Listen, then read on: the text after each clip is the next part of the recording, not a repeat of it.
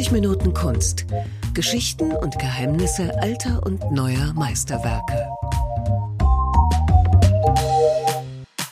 Hallo und herzlich willkommen. Mein Name ist Jens Trocher und ich möchte Sie heute auf die Australe entführen nach Dresden, eine zeitgenössische Kunstausstellung mitten in der Stadt. Und ich bin verabredet mit der Direktorin und künstlerischen Leiterin Andrea Hilger. Hallo. Hallo, Herr Trocher.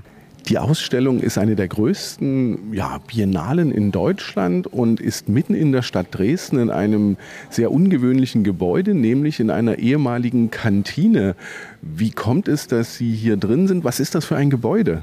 Wie der Name schon sagt, eine Kantine, damit auch ein Kulturort der Ostmoderne, der Ostzeit, nämlich die Kantine des Robotronenbetriebs. Robotron ist sehr bekannt, ist ja auch immer noch existent.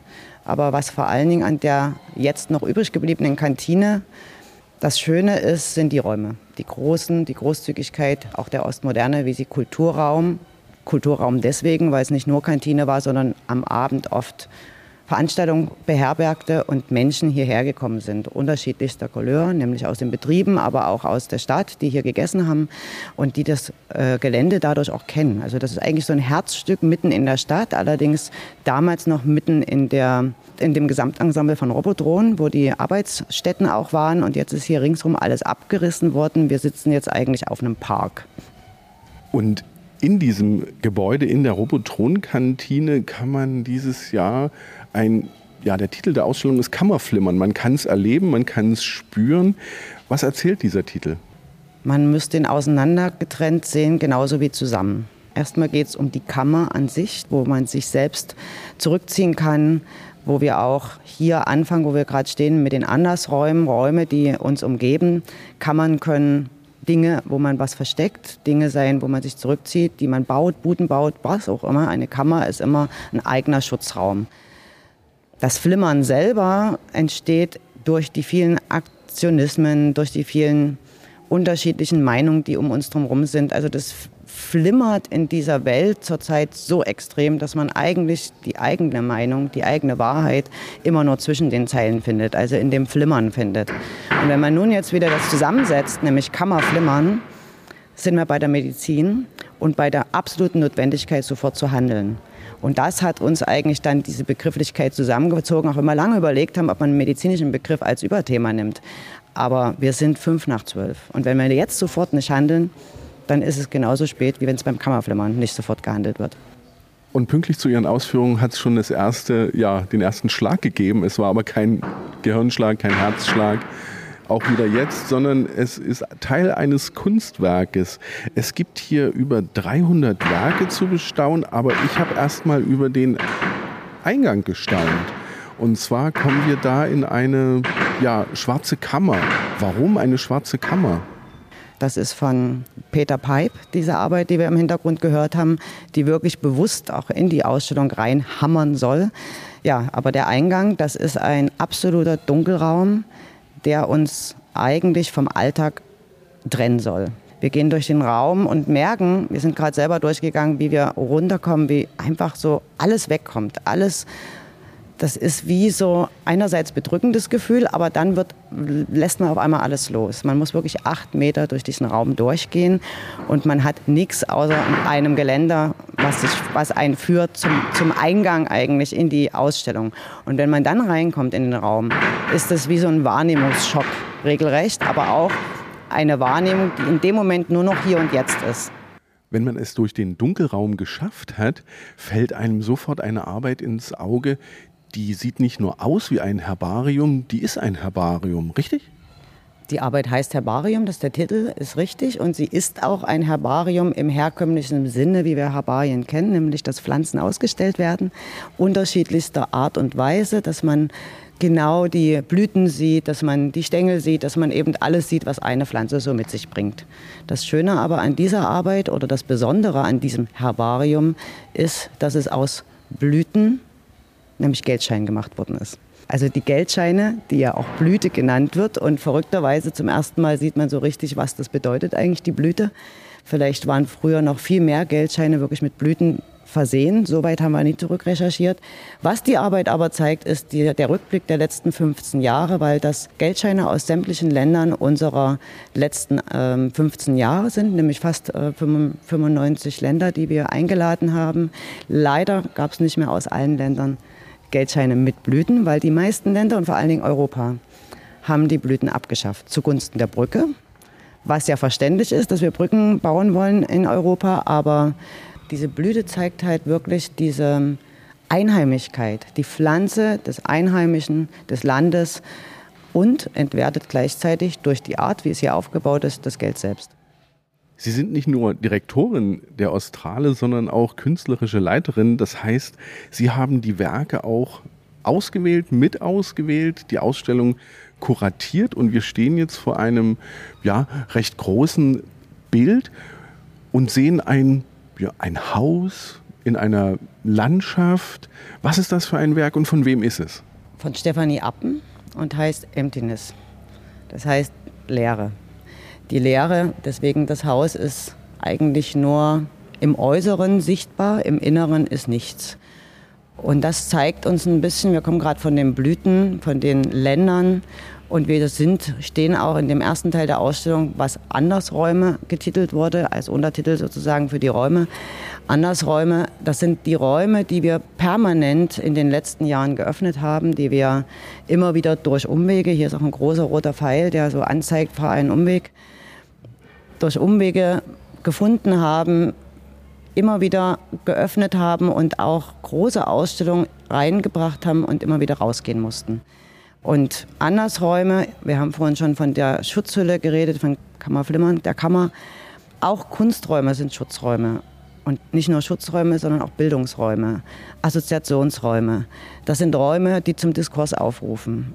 Und wenn die immer wieder verloren gehen, brauchen wir uns nie wundern, dass wir Menschen irgendwann haltlos sind, dass wir Menschen irgendwann Ziele verlieren, dass wir Menschen einfach nicht mehr schaffen, in den wirklichen, wahrhaftigen Diskurs zu kommen, um unsere eigenen Wahrheiten aufzuspüren und um auch unsere Welt einfach besser zu machen, um unsere Welt zu begreifen, in welche Richtung wir gerade rennen und vielleicht eben mal Stopp zu machen und in die richtige Richtung oder die andere Richtung zu rennen, zurück zur Natur, wieder zu begreifen, dass Ökosysteme um uns drumherum funktionieren müssen, damit wir Menschen erhalten bleiben.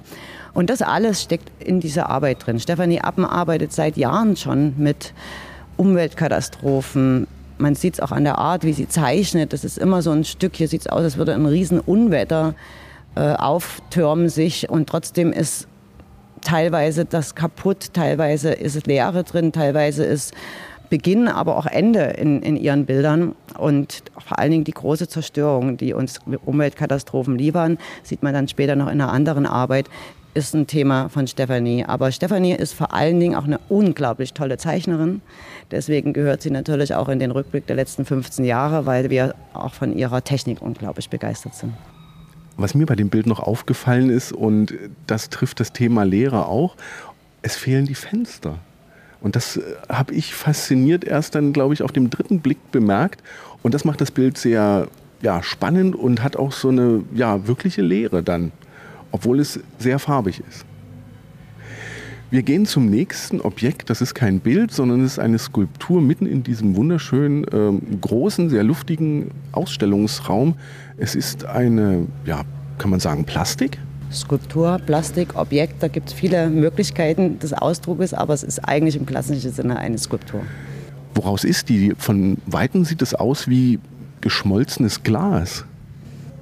Es ist, könnte geschmolzenes Glas sein, von Weitem auf jeden Fall. Wenn man nah rantritt, sieht man, dass das Acryl ist, dass das Plexiglas eigentlich ist, weil das sich leichter, hm, vielleicht leichter formen lässt als Glas, weil Glas muss man ja blasen, um es in Form zu kriegen. Plexiglas kann man schneiden und dadurch wie eine Skulptur bearbeiten.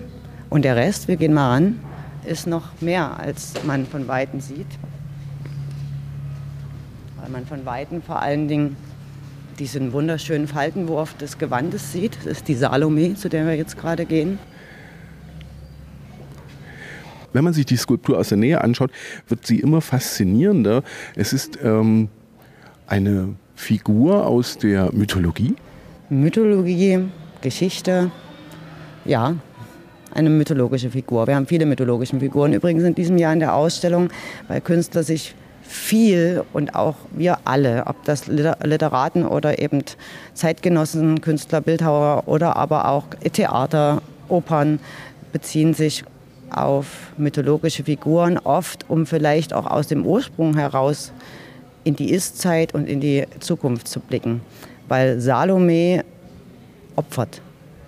Und dieses Opfer steht hier auch, was sie bringen lässt durch den Deal, den sie macht, steht für uns hier auch mit ihrem Gewand, was sie hier zeigt, für das, was als nächster Abschnitt folgt. Im nächsten Abschnitt folgt nämlich der Konsum. Wir haben von den Andersräumen gehen wir in den, in den Konsum, in den Überfluss. Und die Salome erhebt auch den Finger. Das kann einmal ein Achtungszeichen sein, das kann aber auch ein Zeichen sein von Stille, von bleib erstmal ruhig und denk drüber nach. Und diese ganze Figur ist eine ganz klassische Figur mit ihrem Faltenwurf, mit ihrem Mantel, mit dem Blau, was im Übrigen ja auch in der Vergangenheit das Blau stand für die Dame, das Rot für den Herrn, de, dieser, dieses samtene blaue Gewand der Herrschaftlichkeit oder des Reichtums. Und alles das steckt in diesem wunderbaren Faltenwurf. Und wenn wir jetzt aber nah rangehen, sind wir beim neuen Reichtum, nämlich bei der Digitalisierung.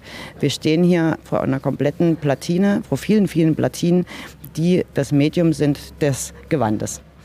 Und diese Faszination einer skulpturalen Verarbeitung durch Platine hat eigentlich Sebastian Hertrich per Exzellenz in allen seinen Arbeiten. Er arbeitet fast und ausschließlich nur noch mit diesen Platinen und neuerdings auch mit diesem Plexiglas. Er war ja schon wie alle Künstler in diesem Jahr bei uns mehrmals auf der Ausstellung. Und die erste Ausstellung damals war der Herr Brinkmann. Der Herr Brinkmann war ein komplett aus grüner Platine, wo auch das Gesicht in der Platine war. Also er arbeitet auch bis ins Gesicht, bis in die komplette Skulptur mit Platine. Diese Verbindung aber zwischen diesem Plexiglas, zwischen dem durchscheinenden Kopf, diesem Lichtenen, das ist wie ein Licht, was da durchscheint. Also das, das Licht scheint dadurch, das ist nicht nur wie, sondern das ist existierend bringt dadurch so ein ätherisches Zusammenspiel zwischen diesem festen Material der skulpturalen Verarbeitung durch die Platine und diesem lichten Material des Acryls, was aber wirklich fast klassisch oder überhaupt klassisch verarbeitet ist im Rahmen der Skulptur der Herkömmlichkeit dieses Mediums auch. Und dadurch kriegt sie so eigentlich wie so ein Leuchtturm innerhalb dieser Mitte, wie, wie sie jetzt hier steht, weil man kann diesen erhobenen Zeigefinger eigentlich in alle Richtungen stecken. Weil wir haben in jeder Richtung Bedarf, Redebedarf, Klarstellungsbedarf. Wir haben in jede Richtung Achtungsbedarf, Wahrnehmungsbedarf. Und das ist eigentlich auch das, warum der Sebastian Hertrich oder die Salome hier mitten im Herzen dieses ersten Raumes steht. Jetzt können wir Platz nehmen an einem Tisch aus Beton, wo ja vielleicht gerade jemand gesessen hat, jemand aufgestanden ist. Das ist ein viereckiger Tisch mit einem Loch in der Mitte und Spuren von Besteck. Von wem ist diese Arbeit? Die Arbeit ist von Laura Teurich, eine Studentin aus der Kunsthochschule noch. Was ich toll finde, dass die Kunsthochschüler von Dresden hier auch während ihres Studiums mit ausstellen dürfen. Sie hat sich beworben. Also es gibt nicht nur eingeladene Künstler, sondern auch Künstler aus dem Open Call. Das ist eine Mischung, obwohl wir dieses Jahr sehr extrem stark die Einladung bevorzugt, also nicht bevorzugt, sondern erstmal eingeladen haben mit einer sehr hohen Präsenz. Aber die Open Call Künstler haben, schmiegen sich unglaublich gut ein in das Gesamtensemble der Erzählung der Ausstellung. Und Laura Teurich hat diesen Betontisch Mahlzeit genannt. Aber jetzt Mahlzeit, nicht mit H, sondern kommt vom Malen. Und was hat jetzt Essen mit Malen zu tun? Das ist vielleicht die Geschichte der eigenen Ereignisse, wie ich mir etwas ausmale, was ich möglichst vielleicht haben könnte. Es kann aber auch weiter in Assoziationen gehen. Wenn man genau hinguckt, sieht das fast aus wie Kinderbesteck. Und das Verrückte aber an dieser Arbeit ist, es ist leer. Es ist sozusagen das Loch zeigt den Teller, der nicht mehr vorhanden ist. Und die Abdrücke des Besteckes zeigen eben das Kinderbesteck, was nicht mehr vorhanden ist. Und genau dieses nicht mehr vorhanden, was, was haben wir, was, was bekommen wir? Und wir sind ja hier im Raum durch Salome getrennt zum zweiten Teil der Erzählung der gesamten Ausstellung, wo es um Konsum und Überfluss geht, was ich vorhin schon gesagt habe. Und es gibt auf der einen Seite das Überbordende, dieses, die Menge an, sorry, Fressen, die Menge an Essen, die Kühlschränke, die voll sind, wo die Hälfte weggeschmissen wird. Und dann gibt es parallel auf unserer Welt Armut und Hunger und extreme Situationen, wo Menschen oder Kinder fast gar nichts mehr zu essen haben. Und ich glaube, genau mit diesen Dingen spielt sie. Und dieses Malen, dieses sich was vorstellen, ist eine schöne Begrifflichkeit. Erst denkt man, sie hat sich verschrieben, weil Mahlzeit ist eigentlich, man lädt zur Mahlzeit ein. Aber wenn ich zur Mahlzeit einlade, fehlt mir ja genau das, was zur Mahlzeit einladen würde, weil nichts mehr da ist. Es ist ja alles weg. Und deswegen ist diese innerliche Begrifflichkeit, die sich dreht im Kreis, eine ganz spannende assoziative Komponente, wo man ganz viel mehr rein interpretieren kann, als ich jetzt erzählt habe. Als ich das das erste Mal gesehen habe, äh, fiel mir auch der Begriff Einsamkeit ein. Das ist ein schönes Gleichnis. Es ist absolut einsam, wenn man an einem Tisch sitzt, wo nichts mehr da ist. Könnte auch ein Gefängnistisch sein, ne? aber vielleicht sind wir auch in unseren eigenen Gefängnissen. Wir stehen jetzt vor dem nächsten Werk, was wieder eine Art Skulptur ist. Ich sage eine Art Skulptur, weil es sind mehrere Figuren und aus einem ganz interessanten Material. Was ist das? Das ist ein Gitterstoff, den man im Baugewerbe benutzt, wo man dann drauf verputzt. Also eigentlich dieser Untergrund des Verputzens für Regips. Und es ist eine Gruppe, es ist eine Figurengruppe, die ein wenig aus einer anderen Welt zu kommen scheint. Und jetzt nehme ich mal ganz kurz diese Banalität, die ich gerade gesagt habe, wieder zurück, weil das Faszinierende ist genau das, was du gerade sagst. Es ist eigentlich eine Skulptur, die von Weitem aussieht wie wieder eine klassische Skulptur, ähnlich das Gleichnis wie Salome, heißt auch Laokoon. Ist also ein klassisch gearbeitetes Werk, was übrigens Recycle Group in, in vielen, vielen Komponenten. Wir haben mehrere Arbeiten hier in der Ausstellung verteilt. Ich habe Recycle Group 2015 in Venedig entdeckt in einer Kirche. Und sie hatten die gesamte Kirche, das hieß Facebook-Altar, mit diesen Einzelwerken, die jetzt hier verteilt sind, samt dieser Arbeit, die wir später noch sehen. Das ist eine Krypta, wo Menschen durch Facebook zerfressen auf einem, auf einem Krypta-ähnlichen Leuchtkasten liegen. Und was sagt er uns damit? Äh, mit dieser Arbeit. Es sieht erstmal wieder genauso aus, als wäre es eine ganz klassische Skulptur. Von Weitem könnte man fast denken, sie ist aus Marmor, weil das Weiß dominiert. Und wenn man nah rankommt, sieht man eben dieses banale Material. Und gerade das bringt aber diese Spannung, weil dieses banale Material wiederum so klassisch gearbeitet und geformt ist, was unglaublich präzisiert ist. Und wenn man genau reinguckt, geht auch die klassische mythologische Figur, die hier drin steckt, weg, weil man sieht, dass sie Cyberbrillen aufhaben. Das heißt, ich, er verbindet ähnlich wie die Salome, die mythologische Zeit, die klassische, die Geschichte, die, die klassische Skulptur auch mit der Jetzt- und Hier-Zeit, nämlich mit dem Material und der Zukunftszeit, aber auch der unglaublichen digitalisierten Welt, in der wir eigentlich nur noch uns selbst sehen, in der wir eben durch die Brille zwar schauen, aber wir sehen ja nicht das, was wir, wo wir eigentlich hingucken, sondern wir sehen das, was in dem Inneren passiert, was in dem digitalisierten Frame abläuft. Und das ist, glaube ich, auch der Punkt, warum er genau hier steht, weil er schaut eigentlich auf dieses Mysterium der Überbordenheit, der, der Konsumiertheit und dadurch, dass wir aber eben in uns selber bleiben in der Digitalisierung, später dann auch mit den Facebook-Figuren, die zerschreddert regelrecht sind in diesem Leuchtkasten und dort liegen wie aufgebahrt, aber eben zerfressen sind durch Facebook, zeigt er uns hier wirklich dieses Stehenbleiben. Wir bleiben in einer Welt stehen, die wir uns ausmalen. Wir kommen wieder zum Malen vom Tisch von der, von der Laura Teurich und die wir aber eigentlich überhaupt nicht mehr wahrnehmen.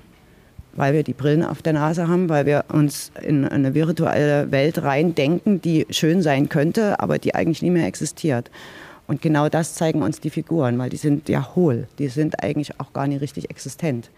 Und deswegen ist dieses Zusammenspiel mit Material und dem Herkunftsnamen, der skulpturellen Gestaltung und der Art, wie sie dann ausgearbeitet ist, bis hin zu der virtuellen Brille, eigentlich ein Gesamterzählungswerk, was auch die Ausstellung hier begleitet.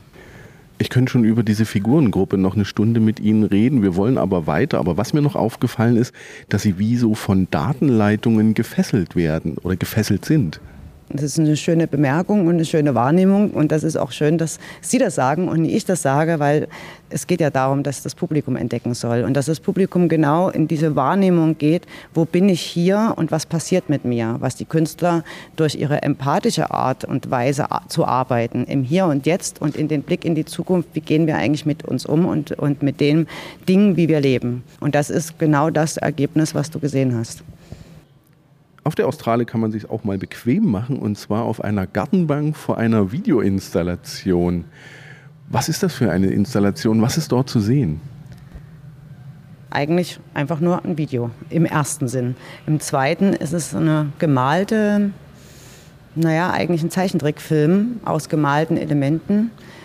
Die Frau Thelengut hat mongolischen Ursprung und das ist eigentlich die mongolische Geschichte, die Ursprungsgeschichte, wie man mit Natur umgeht. Mit ihren ganzen Riten und Mythen und ihren, ihren naturgegebenen und kreislaufgegebenen, in den Jahreszeiten ablaufenden Dingen, die man tut, die passieren, die einfach natürlich gegeben sind. Das Ganze wabert sozusagen in einem Ton, mongolischem Ton, den sowieso denken wir, fast niemand hört. Deswegen ist der Ton wie eher so ein rhythmischer, mythologischer Überklang, der im Raum steht. Und dieser Ton selber wird aber natürlich für das Publikum übersetzt in Deutsch und in Englisch, sodass man auch lesen kann, was in diesem rhythmischen, fast gesanglichen Ritualen zu hören ist. Und gleichzeitig verbunden mit der parallel laufenden Bilderwelt, der eigentlich Ölbilder, die gemalt werden und die aber eben den Rhythmus und den Kreislauf der Jahreszeiten und der damit verbundenen Aktivitäten auch in der Natur, auch mit dem Zerstören von, von Feuern und aber auch wie wichtig Feuer sind und von dem, wie man die Saat ausbringt. Aber das ist alles in so einem rhythmischen ritualen, naturgegebenem Ursprung, dass man das Gefühl kriegt, man kann diese Pause wirklich genießen. Man ist da, man ist nämlich da, nämlich dort, wo man hingehört, in der Natur. Wir Menschen sind nur Teil der Natur. Wir sind die, die zwar kulturell über Jahre einerseits sehr ausgebeutet haben, die Natur, aber andererseits auch bestellt haben und dadurch so viele Menschen auch ernähren können. Aber was wir gerade falsch machen und warum wir gerade auch in so einem Desaster stehen, das kommt in dem Moment, wo das so in einem reingeht, dieser Rhythmus, so klar bei dir selbst an, weil du nur mit dem Rhythmus der Natur den richtigen Kreislauf abhörst. Und den hören wir nicht mehr. Den können wir auch nicht mehr hören, wenn wir in Städten leben, wenn wir sozusagen diese Natur nicht mehr hören können. Und das macht eigentlich diese Arbeit aus.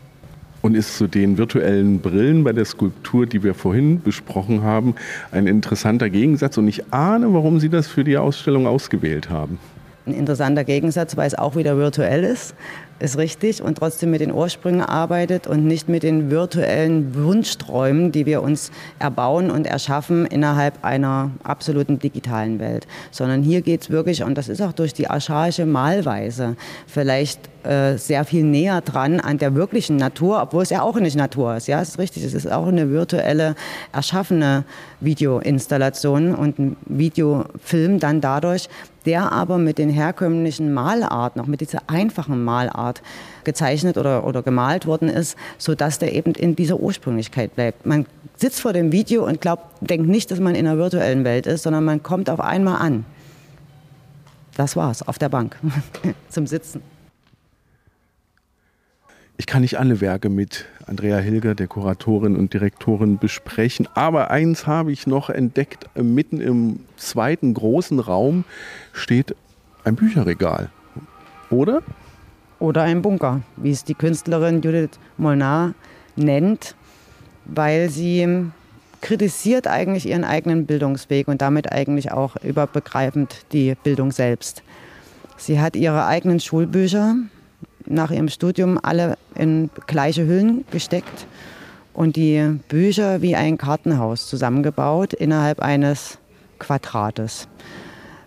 Es ist nicht die Quadratur des Kreises, könnte man aber vielleicht auch assoziieren und hat drumherum noch leichte Regale aufgebaut, die fast aussehen wie Kinderbuchregale in der Wohnung.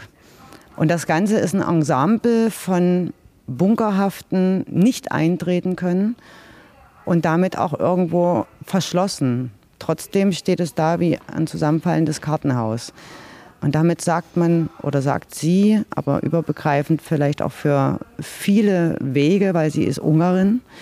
Und wenn man das auf uns zurückführt, auf viele Wege der Bildung, die eventuell nach ihrem vielen Wissen, und das sagt sie auch selber, was man sich im Studium angeeignet hat, was man sich in der Schule angeeignet hat, was man haben muss, um den nächsten Schritt zu gehen, weil man bestimmte Klausuren schaffen muss, um einen Numerus Clausus zu schaffen, also einen Zensurendurchschnitt von 1,3 und so weiter und so fort und sammelt damit so viel Wissen an, was man hinterher eigentlich gar nicht mehr braucht. Und im schlimmsten Fall braucht man genau das eigentlich nicht, was man eigentlich extra spezial studiert hat weil nämlich die Wahrheit, und da sind wir vielleicht auch gleich später noch bei einem ganz anderen Arbeitswerk, weil die Wahrheit hinter den, den ganzen Dingen, die man lernt, immer nur dazwischen liegt. Und dann auch meistens nur in der Realität selbst, nämlich in dem Weg, in dem man dann geht. Und das ist eine harte Kritik an unser Bildungswesen. Vielleicht ist es einfach nur stehen geblieben. In der Schnelllebigkeit unserer Zeit kann man das vielleicht auch entschuldigen. Aber eigentlich sollte Bildung immer voraus sein. Und egal welche wichtigen Abschnitte von Bildungsleuten, man, ob, man, ob Makarenko das war damals für uns als Sozialisten ein Vorzeigebild oder später Montessori oder wollen wir auch mal Steinhardt nennen, der einen ganz anderen Bildungsweg setzt. Es gibt so viele unterschiedliche Wege, die man in der Bildung gehen kann. Und trotzdem ist unser Bildungssystem schon seit ein paar Jahren eigentlich überholt. Und vielleicht will sie uns das damit sagen, aber vor allen Dingen will sie damit sagen, dass wir uns so viel Wissen aneignen und so viel unbrauchbar davon ist. Und dort stehen wir eben vielleicht genau an dem Übergang zu dem alles entscheidenden Begriff der Wahrheit. Wo liegt die eigentlich? Mir ging es ja so, als ich davor stand und das dann langsam verstanden habe oder beziehungsweise realisiert habe, dass es Schulhefte sind, da kroch so ein leichtes Frösteln in mir hoch, als ich an meine eigene Schulzeit zurückdenken musste. Zum Ende unseres kleinen Rundgangs stehen wir vor einem weißen Viereck. Es ist kein Quadrat. Und interessant dabei ist, man muss länger davor stehen, ehe sich so der Zauber so ein bisschen offenbart. Ich glaube eher, man muss richtig hingehen, um dann gar nichts mehr zu sehen. Nämlich nur noch das weiße Blatt Papier oder die weiße Leinwand oder das Nichts eben. Und erst wenn man weggeht, wir gehen mal hin, dann wirst du das sehen, dann verschwindet das, was man eigentlich sehen will. Und je länger man dann davor stehen bleibt, je länger bleibt man im Nichts stehen. Erst wenn man wieder geht, öffnet sich der eigentliche Blick und der eigentliche Hintergrund dieser Arbeit. Und das ist das Faszinierende, das dauert aber auch eine ganze Weile, weil man sieht nur von Weitem, was der Abdruck, der durch die Hydraulik auf das weiße, auf Leinwand gedrückt wird. Es ist schon fast auch wie Buchdruck, wie Buchpresse. Von der Idee her könnte das sein, aber auf der anderen Seite ist eine neue Technik, die, die Hydraulik, und man liest Wahrheit. Aber die Wahrheit verschwindet in dem Moment, wo ich hingehe. Das haben wir ja gerade gesehen, als wir hingegangen sind. Diese Arbeit könnte eigentlich übergeordnet gleich am Anfang oder ganz am Ende stehen oder in jedem Raum einmal verteilt. Aber wir haben sie mit Absicht hier in diese Ecke gesetzt, wo das Thema Angst auch eine große Rolle spielt, weil in vielen dieser Wahrheiten oder Unwahrheiten oder dieser nicht mehr überschaubaren Welt entstehen automatisch sehr viele Ängste. Und das zeigen uns auch hier die ganzen anderen Malereien und Arbeiten, die hier sind, ob das die Widawski ist oder die 100 Mark, die wir jetzt alle nicht mehr besprechen können am Rande ähm, haben wir ganz viele Arbeiten, die immer wieder auf dem Blick, was ist denn wirklich die eigene Wahrheit stehen. Und deswegen ist diese Arbeit auch ein sehr schöner Schluss jetzt für unseren Rundgang. Vielen Dank, Andrea Hilger, Kuratorin und Direktorin der Australe. Übrigens im 15. Jahr. Und es ist ein toller Jahrgang geworden. Ich finde, Sie müssen unbedingt hierher kommen. Vielen Dank fürs Lauschen und bis zum nächsten Mal.